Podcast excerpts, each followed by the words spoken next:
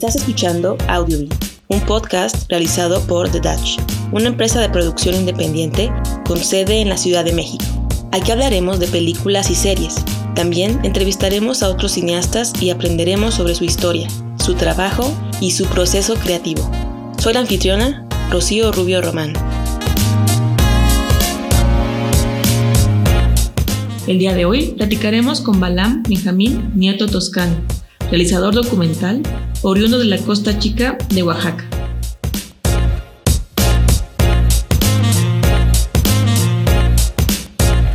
Yo aprendí a fotografiar ya muy grande, tengo ahorita 29 años.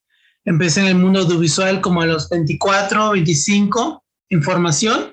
Antes de eso yo estudié, tengo dos carreras anteriores, una que es avalada por la SEP, por así decirlo, que es en la UAM Iztapalapa, soy ingeniero bioquímico industrial y me gradué de eso y estuve trabajando un ratote eh, en laboratorios y etcétera. Y a, la par, y a la par de eso estuve estudiando actividades subacuáticas, en este caso buceo, este, y pues he vivido, viví mucho tiempo de esas dos. Creo que nunca dejé de amar la, la, la, imagen, soy una persona bastante visual. Este, mi padre desde muy pequeño, yo soy de, de una comunidad en, en, las costas de Oaxaca que se llama el, Ranchito.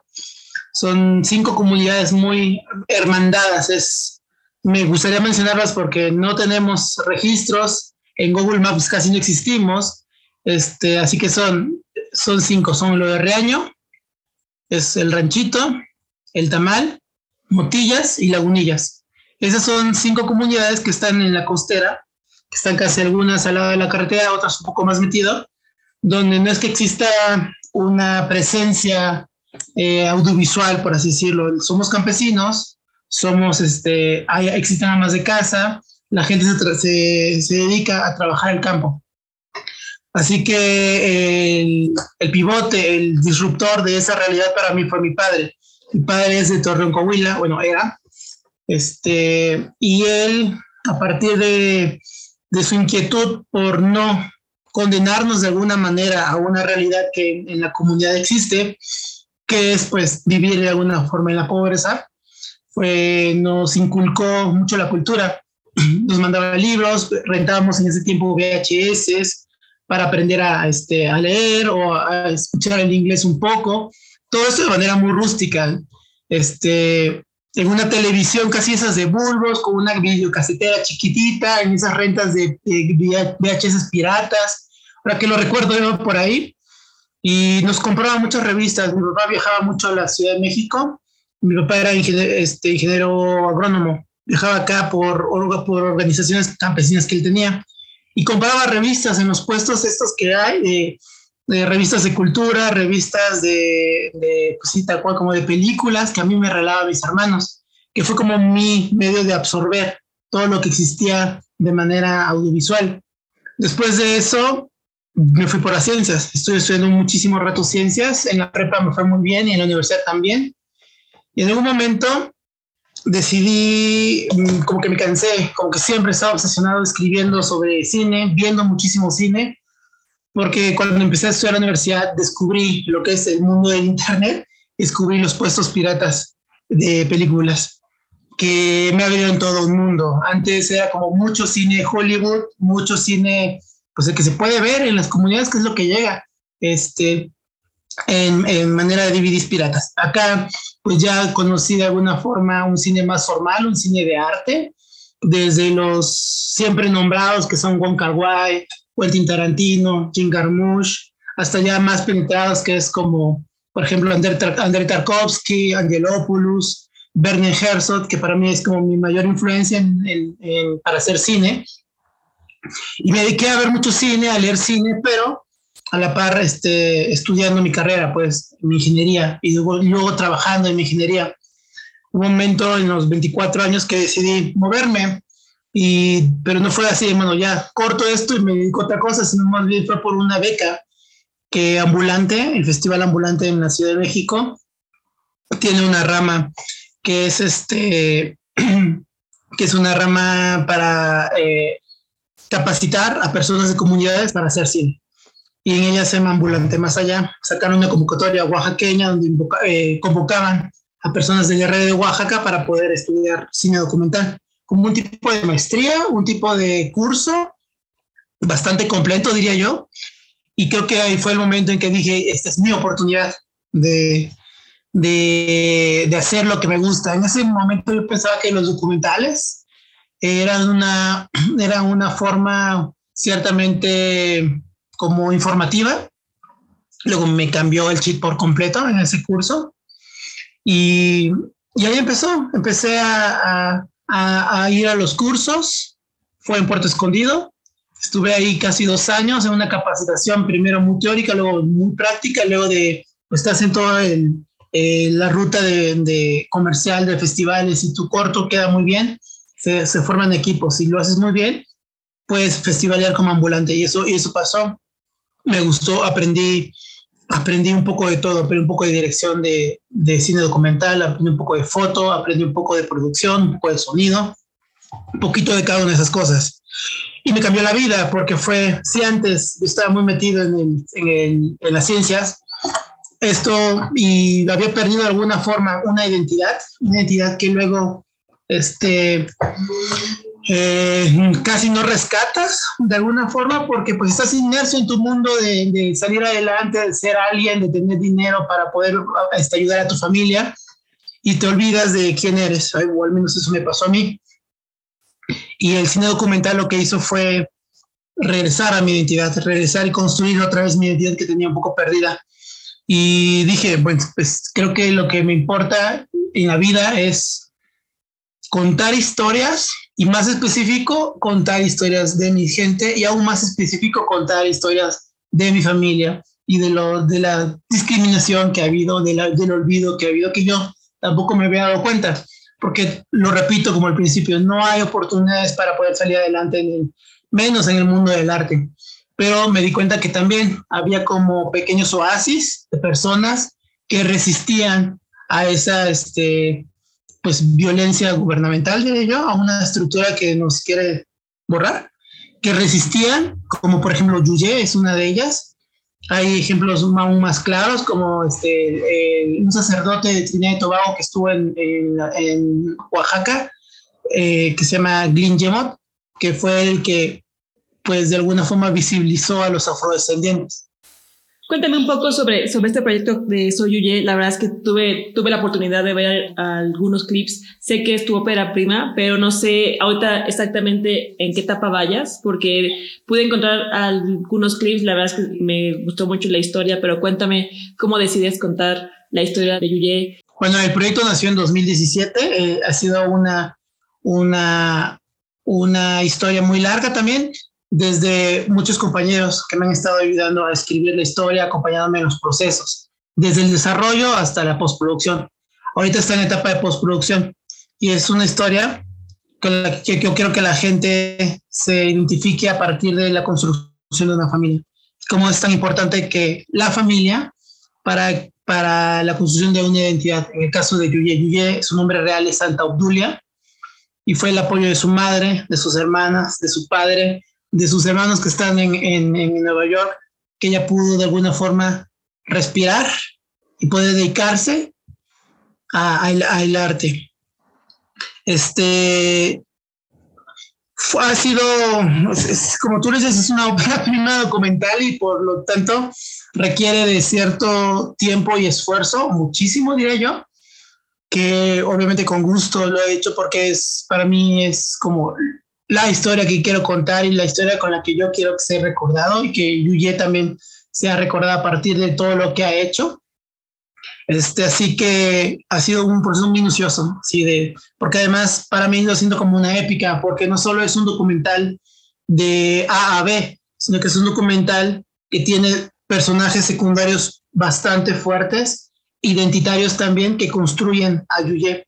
Tengo tengo dos personajes abajo que es en algún sentido mamá Carmela y, y Kim. Mamá Carmela es una mujer de 60 años. Este Kim es una niña de 8 años que es, se hace como un estudio en el documental, una observación de cómo es la vida de una mujer costeña y cómo es la vida de, un, de, de las personas costeñas cómo se puede crear arte desde muy pequeños si se está este, enfocado a realizar a esos niños. En caso de Kim, que ella, que ella en el documental es la creación artística, el nacimiento de un, de, de un artista. El caso de Yuye, que es el punto, pues este, se crea y se, se observa a partir de eh, las pláticas creativas que tiene con su hermana, su, su mano derecha, que es Betty, con estas pláticas creativas, cómo levantan de alguna forma una obra. Y doña Carmela, como te decía, que ella es este, una mujer que se dedica al campo, que, que ha sacado de una forma u otra a sus hijas y a sus hijos a partir de, de, de, la, de la cosecha y de pláticas y de consejos, donde es un universo que casi no hay hombres. En la película no existe, está el papá de Yuye y, el, el, padre Glyn que te decía, pero están creados a partir de animación. No existe video de ellos por decisión mía y para poder mantener este matriarcado que funciona en sí, que es, bueno, como mexicanos sabemos que eh, la base de la familia es la madre, en mi caso sí fue, así que este, quería darle ese canto de amor y ver, en vez de denunciar directamente de miren cómo estamos de mal, o miren cómo nos estamos muriendo, o miren cómo estamos siendo olvidados, voltear, voltear eso y decir, miren cuánto amor hay en la costa, miren cómo las familias crecen y viven y son felices, que a pesar de todo lo que existe, ahí estamos haciendo arte. De eso va un poco Yuye. Se tocan temas de migración, se tocan temas de arte, infancia, pandemia un poco. Eh, discapacidad, quisiera decirlo que no tanto, porque aunque Yuye tiene una discapacidad, eh, no, le, no, no, ha, no le ha impedido hacer nada. Así que es un tema que de alguna forma se muestra, pero no se desarrolla porque no hay necesidad. Eh, cuando veas el documental, te voy a invitar cuando sea proyectado, este, eh, te das cuenta de todos estos temas que luego son, son bastantes. Pues. El, tema, el tema más arriba es familia, pero pues se van este, enraizando más, pues. ¿Cómo fue este obstáculo que fue la pandemia en el trabajo de Soyuyek? Si te afectó en algo, si tuviste algunas, digamos, si ventajas, mucha gente sacó ventajas de la pandemia, ¿cómo lograste trabajar ya sea en equipo con tus compañeros y cómo se fue dando por así que este nuevo mundo, ¿no? Para la relación de Soyuye. Cuéntanos un poco. Sí, la pandemia de alguna forma en la costa, particularmente fue un tema económico y un, tema no de cuánta gente se está muriendo, cuánta gente está enferma. Me refiero a la primera y segunda ola, que fue en 2020, si no mal recuerdo, que fue que en las ciudades empezaron a contagiar, en las comunidades se hicieron estos eh, cierres comerciales y que afectó de alguna manera porque todas las poblaciones alrededor de Pinotepa Nacional, que es la, como la capital, por así decirlo, de todos los pueblos, se dejó de, de vender cosas y, los pueblos pues dejaron de llevarlo, lo cual repercutió directamente en la base económica.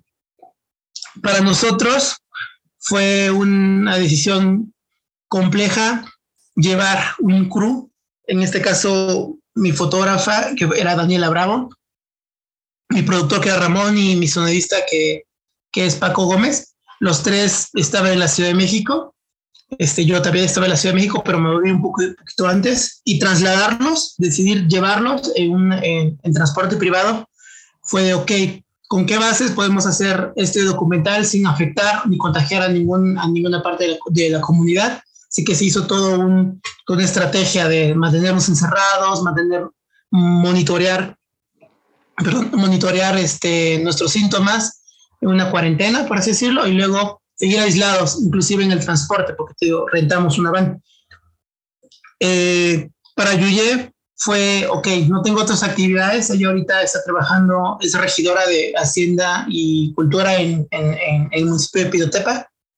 En ese momento hubo un encerrón, pero otra vez los encerrones costeños no es que estás encerrado en una casa, es estar en un patio muy grande con chorro de árboles, un chorro de monte, y de alguna manera u otra, pues es autosustentable porque pues se puede vivir de lo que, de lo que siembra o de lo, de lo guardado de las milpas.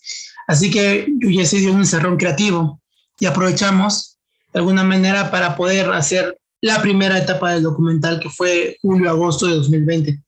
Este, no tuvimos más que precauciones en la preproducción del rodaje, ya la producción solo fue no salir de la comunidad. Es una comunidad este, en sí alejada de la carretera, encerrada por montes y cerros, así que no había eh, posibilidades de contagio si no te habías expuesto. Nosotros no procuramos, este, lo logramos, no contagiarnos y logramos sacar ese, este, esa primera etapa de documental que duró aproximadamente tres semanas de rodaje.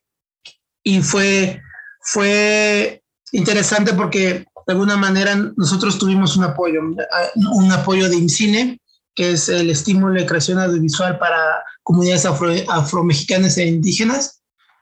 Palabras más, palabras menos. Este, con ese estímulo llevamos, contratamos a cocineras de allá, rentamos lugares en la comunidad, dejamos una pequeña derrama económica para sustento de muchas personas. Ayuy tuvo, por así decirlo, un sueldo que yo creo que es, pertinente con que sea documental y tengas un personaje este, enfrente de ti, se le tiene que pagar. Eso hicimos, hubo pago para muchas personas y creo que ayudamos de alguna manera a dar un respiro, un relief, como a, a, a, este golpe que dio la primera etapa de la patria. Ya hubo una segunda y tercera etapa que se, fueron complicando. Tú sabes que la segunda y tercera etapa de, hola, perdón, de la, de la pandemia fue mucho más dura, que ahí sí ya entró directamente a los pueblos y decidimos, por eso y otros detalles de producción, eh, no volver, no llevar a, este, a, fotografía ni sonido de producción y me aventé de alguna manera eh, el rodaje yo solo, con cámara y sonido. Eh, ya, ya teníamos la estructura del primer de, julio de 2020 y ya en febrero de 2021 hicimos unas, hice una segunda etapa de rodaje y una tercera en, en agosto, que ya las fotografié y ya las, este, las dirigí yo, pues. Te quería preguntar si más adelante tú te quieres dirigir, digo ya como que eh, viendo un poco hacia el futuro, tú te quieres dirigir más a seguir este, produciendo documentales, a realizar documentales. ¿Y tú cuál sería como tu opinión de un cineasta que quiere también dedicarse más al género eh, documental?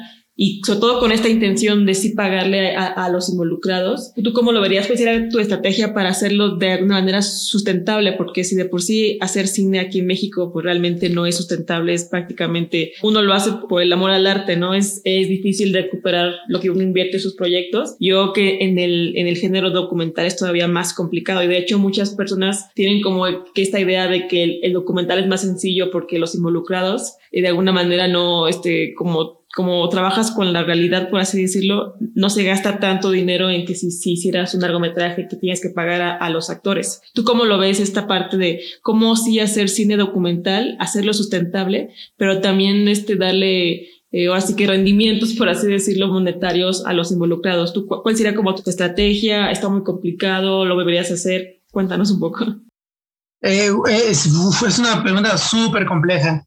Eh, bueno, hacer cine en México eh, de, manera de guerrilla o manera de disidente, por así decirlo, es difícil porque ahora no es como hace 40, 30 años, que había cuatro o cinco propuestas de, películas. Ahora 400, 500 proyectos este, al mes están compitiendo por apoyos gubernamentales, lo cual complejiza la, la captación de recursos de alguna manera del gobierno este, pero, como tú lo dices, sí, sí es amor al arte, sí es amor al documental, sí es amor a, contar historias de personas reales.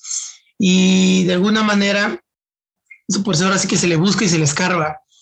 Eh, y tener paciencia. Hay una diferencia muy grande entre el cine de ficción y cine documental, que creo que en México, me refiero, eh, que el, el cine de ficción quizás tiene un limitado, limitados momentos para hacer las cosas. Meses, o sea, tres meses para preproducción, seis meses por lo mucho que es demasiado, puede ser hasta solo semanas de producción y tantos meses de, edición y se va.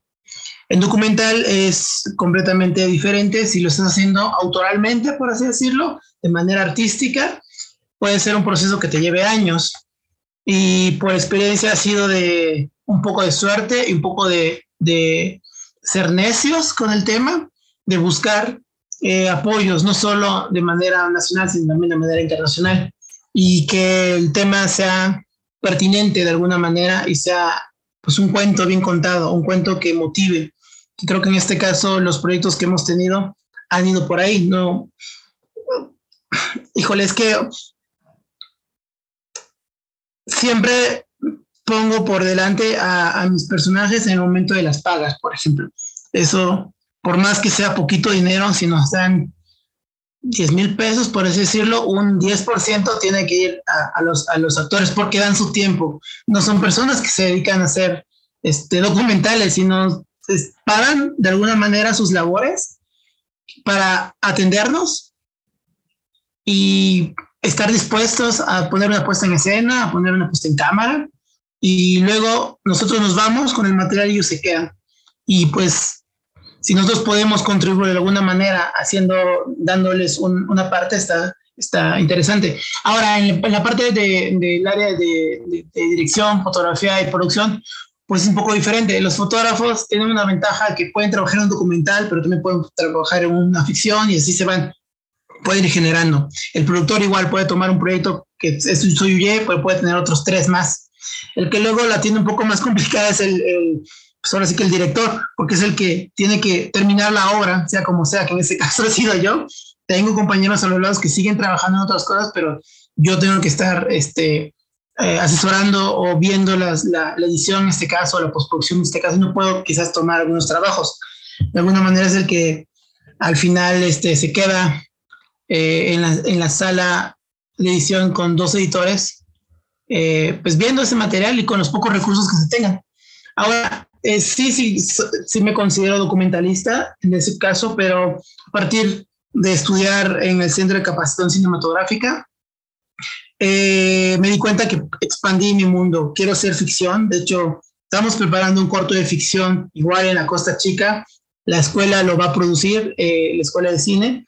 Y, y, es, o como tú dices, el documental a veces se minificciona, ¿cierto? Y estoy abordando la ficción a partir de, de, de esos, mismas, este, esos mismos testimonios y construyendo personajes que quizás no son desde cero porque tomo partes de las entrevistas que he hecho, de los documentales que he hecho, y es lo que quiero, o sea, construir mi universo, nuestro universo costeño, que no existe, más allá del folclorizado, más allá de, de la danza de los diablos, más allá de decir, miran, él es un afro de, de la costa de Oaxaca, fírmenlo porque es negro. No vamos para ahí, sino mi, mi, tirada y la de mis compañeros es construir un tiempo cinematográfico en la costa. A partir de la ficción, que sí son otras, son otras herramientas, es muchos más fierros, por así decirlo, pero que pues afortunadamente tengo padrinos y madrinas de cine que me, aconsejan y me van ayudando a, este, a moverme en el mundo de la ficción también.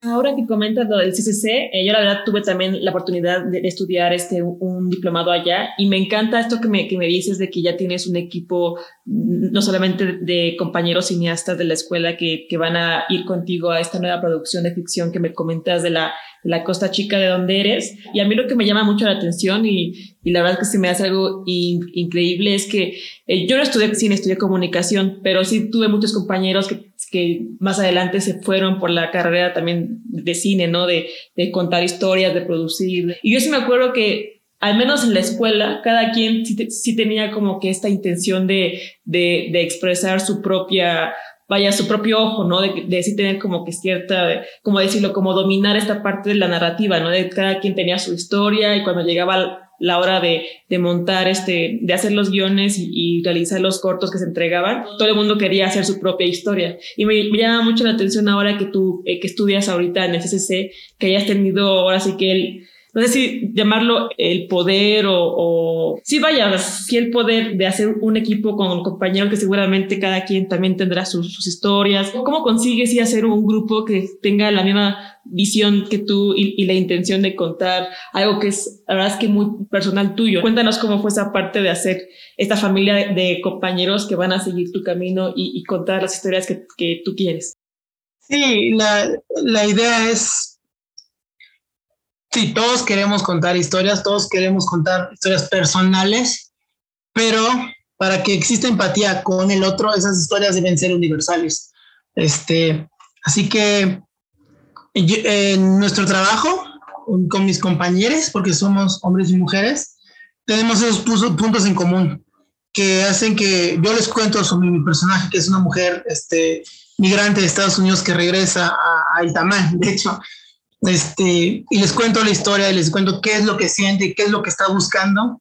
Y, por ejemplo, voy a decir nombres, Luis Eduardo, eh, Eduardo Michelle, Fernando, que son mis compañeros, encuentran algo en común con, con ellos que los, que los emociona, los conmueve y me dicen, adelante, vamos a, vamos a sacar la, película. Este, más allá de las obligaciones escolares que se tienen, ya nosotros a este nivel es algo de compromiso, de comprometerte con el, con el trabajo o el cine del otro.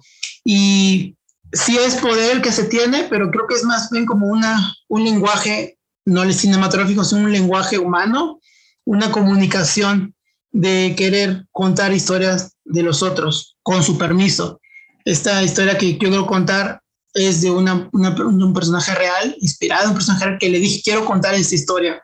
Está en Nueva York ahorita, trabajando, trabajando para poder mantener a su familia en, en, en, la costa.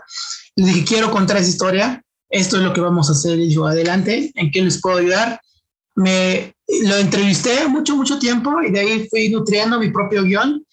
Se los cuento a mis compañeros y ellos están pues, adelante. O sea, esta visión que tú quieres dar no es solo mi visión de Balam, es la visión de todo un pueblo, toda una comunidad, en el cual yo solo soy, el cine para mí es solo ser un portavoz, no es este, eh, yo dando mi visión de, de, cómo es esto, sino hablándolo con DJ, realizando su DJ, es, mira, este es el documental, eso es lo que llevo, te gusta, te, te funciona para ti, crees que estoy comunicando emocionando lo que es nuestro, nuestro mundo, nuestro, nuestra cosmovisión.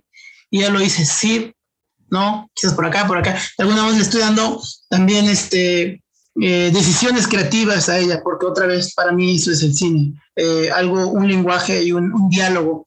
En este caso, con ficción, pues sí hay una jerarquía más en, el momento de, ejecutar, de producir, pero siempre escucho, escuchamos en, en los talleres que tenemos de, de, creación de personajes, uno retroalimenta la idea del otro y así se van. O sea, no es una idea primigenia de que digo, va a ser así, se hace, sino que se van entrelazando.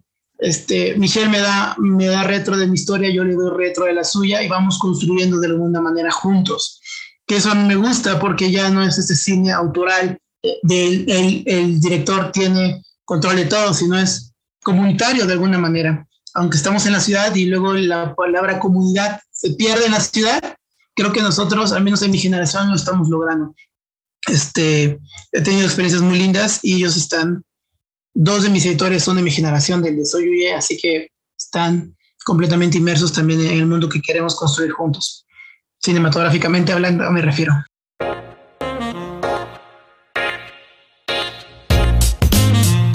Gracias por escuchar Audiobin, un podcast realizado por The Dutch y producido en la Ciudad de México. Soy la anfitriona Rocío Rubio Román. Para comunicarse con nosotros, puedes escribirnos a audiobin.com o visitar nuestra página web thedutch.com. Música por Ben Sound.